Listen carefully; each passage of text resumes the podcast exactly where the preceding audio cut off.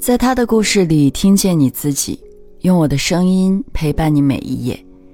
嗨，这是由喜马拉雅和网易人间一起为你带来的女性故事电台，我是为你讲故事的晨曦。今天要和你分享的是童年的四姐妹，只有我一个逃出了大山。我出生在广西某贫困县下属的青山村。整个村子都隐在一座山里，大部分地方都人迹罕至。我读书的青山小学位于半山腰上，学生不多，一个年级只有一个班，最少的五六人，最多的也不过十几个孩子。义务教育在这里还没有及时普及，很多家长都觉得上学是件得不偿失的事情，因为干农活可以填饱肚子。而上学耗时耗钱，没什么立竿见影的效果。幸运的是，我赶上了义务教育，在青山小学，我认识了我人生中最初的姐妹们。二零零四年，六岁的我跟着姐姐走了将近一个小时的山路，一起到小学的学前班报道。那一年，学前班的人数格外多，有十五个人。小安老师是我们的班主任。入学第一天，小安老师正在给我们发课本，挨着后山的教室玻璃就被小石头砸碎了。我向窗外望去，扔石头的是一位瘦高的女孩。小安老师对着窗户喊了两声，女孩听见后，沿着森林的边缘跑走了。大家纷纷好奇那人是谁，一位叫栗子的女同学认出了她。说刚刚逃走的是春子，是村里有名的疯婆子。我不认识春子，回家问奶奶，奶奶却叹口气，说和栗子一样，春子也是个可怜孩子。春子的母亲在她很小的时候就去世了，父亲靠着务农和偶尔打一些零工，带着她和弟弟生活。他们住在小学附近，步行不过几分钟。是两间没什么家具的土坯房。春子没有上过学，从小就跟着父亲干活，不干活时就跑到学校看别人上课。和我同龄的栗子比春子幸运一些，虽然他家也很穷，但还是进了学校。栗子的父亲没什么文化，平日里游手好闲，守着祖辈留下的土坯房，干些能勉强吃饱饭的工作。栗子有些营养不良，比我们瘦小，班里的同学就给他取了一个“小矮人”的外号。第二年，我们都升入了一年级，学校发了新课本，还特意告诉家长，义务教育不需要交学费、书本费。校长也用同样的一番话劝动了春子的父亲。就这样，十三岁的春子成了我们的同学。开学第一天，春子独自坐在教室最后一排，脏兮兮的头发扎成个小马尾，穿着一件黑色的男士短袖衫，一条略短的裤子，脚上是一双凉鞋。同学们看到他都停住了脚步，偷偷看他。春子似乎也能感受到大家的目光，一直紧咬嘴唇，两只手绞在一起。那时候，大家对他的不欢迎，更多是源于一种害怕。因为他和我们感觉上不一样，为了孤立他，大家想尽了办法，可春子并不理会我们。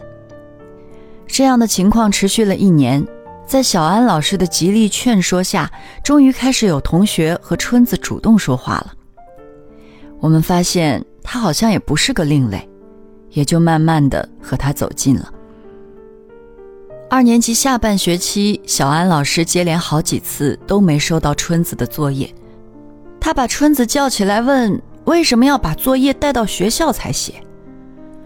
春子低着头就一直不说话，过了好久才从牙缝里挤出一句话：“家里没有桌子，放学还要干活。”小安老师听到后和颜悦色地说：“以后他的作业可以晚一点交。”因为这件事，班里几位调皮的同学课下开始讨论起谁的家庭条件最差。当时我在走廊上，突然听到有人嘲笑我家厨房黑漆漆的，烧柴火，所以我才这么黑。而且我还背着姐姐的旧书包。我愣在走廊上一动不动。栗子看着我，一副欲言又止的样子。忽然，原本坐在教室里的春子冲了出来，对着那几个男生开口就骂。然后他转过身来，让我不要理他们，随便他们怎么讲。这件事情之后，我、春子和栗子成了好朋友。我们都是没有妈妈的女孩，也是班里最穷的孩子。我们开始轮流到其他两个人家里玩，最先去的是栗子家。栗子的奶奶是一位和善的老人，拿出碗来招待我们。就着简单的酸菜，我喝了一碗粥。春子拘谨的也只喝了一碗。栗子奶奶让她多喝一碗，春子也只是摇摇头。后来我才知道，当时春子在村里受到的歧视比学校还多，所以面对栗子奶奶这样的同村人会更加紧张。我们又去了春子家，屋里的摆设简单到不可思议。两间土坯房里，一间房摆着两张床，另一个房间是客厅兼厨房，可房间里什么都没有，地上只有一个小小的黑坑。里面有些柴火的碎屑，上面放着一个铁锅。最后一站是我家，奶奶一直念叨着，让我们三个都好好读书，早日自立，不再过贫穷的生活。如今想来，除了贫富程度相当和都有一个游手好闲的父亲之外，我家和春子、栗子家唯一的区别。就是我的姑姑伯伯都已经离开农村去县城领工资了。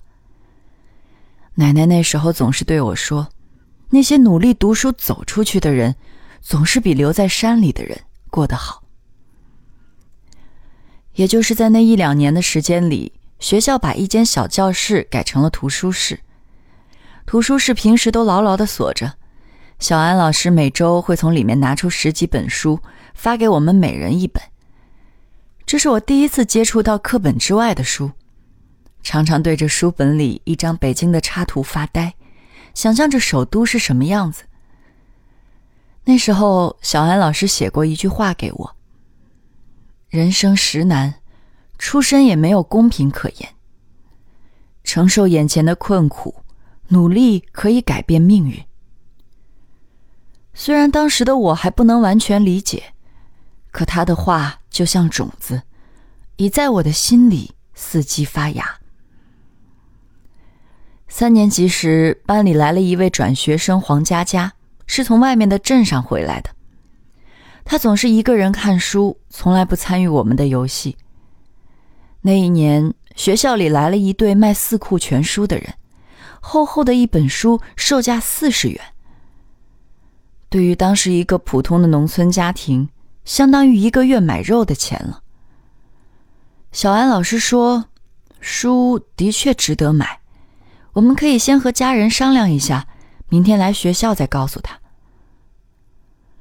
经不住孩子们的苦苦哀求，即便情况如我家这样，奶奶也拿出钱让我买书了。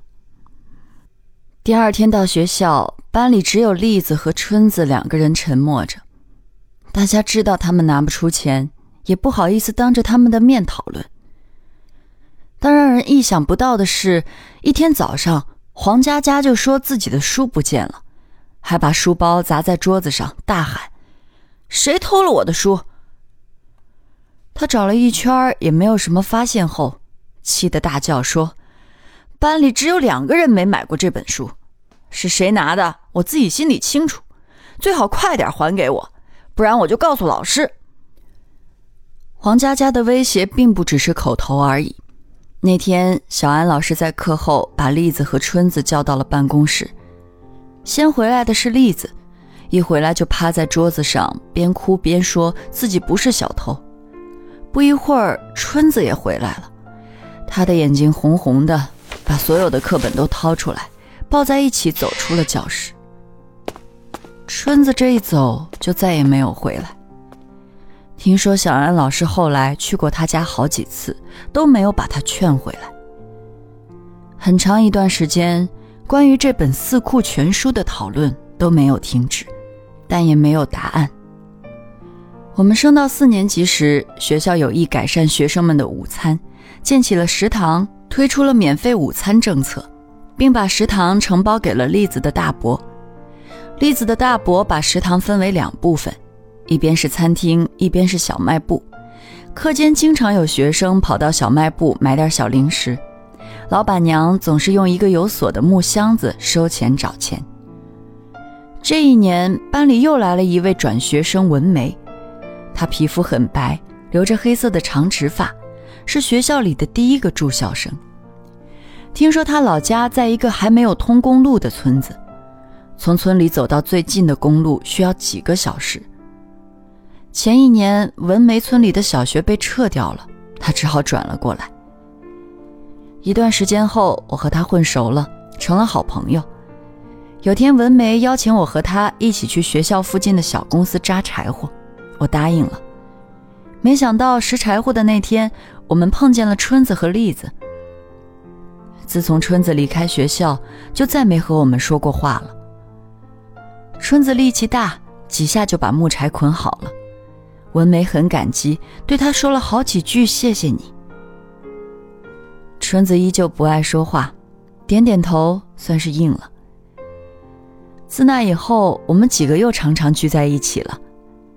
一来二去，我们决定给捆柴火支交一个名分，便找了个时间，许下了有福同享、有难同当的誓言。春子年龄最大，是老大；文梅老二。我是老三，栗子年龄和个子都最小，便是老四。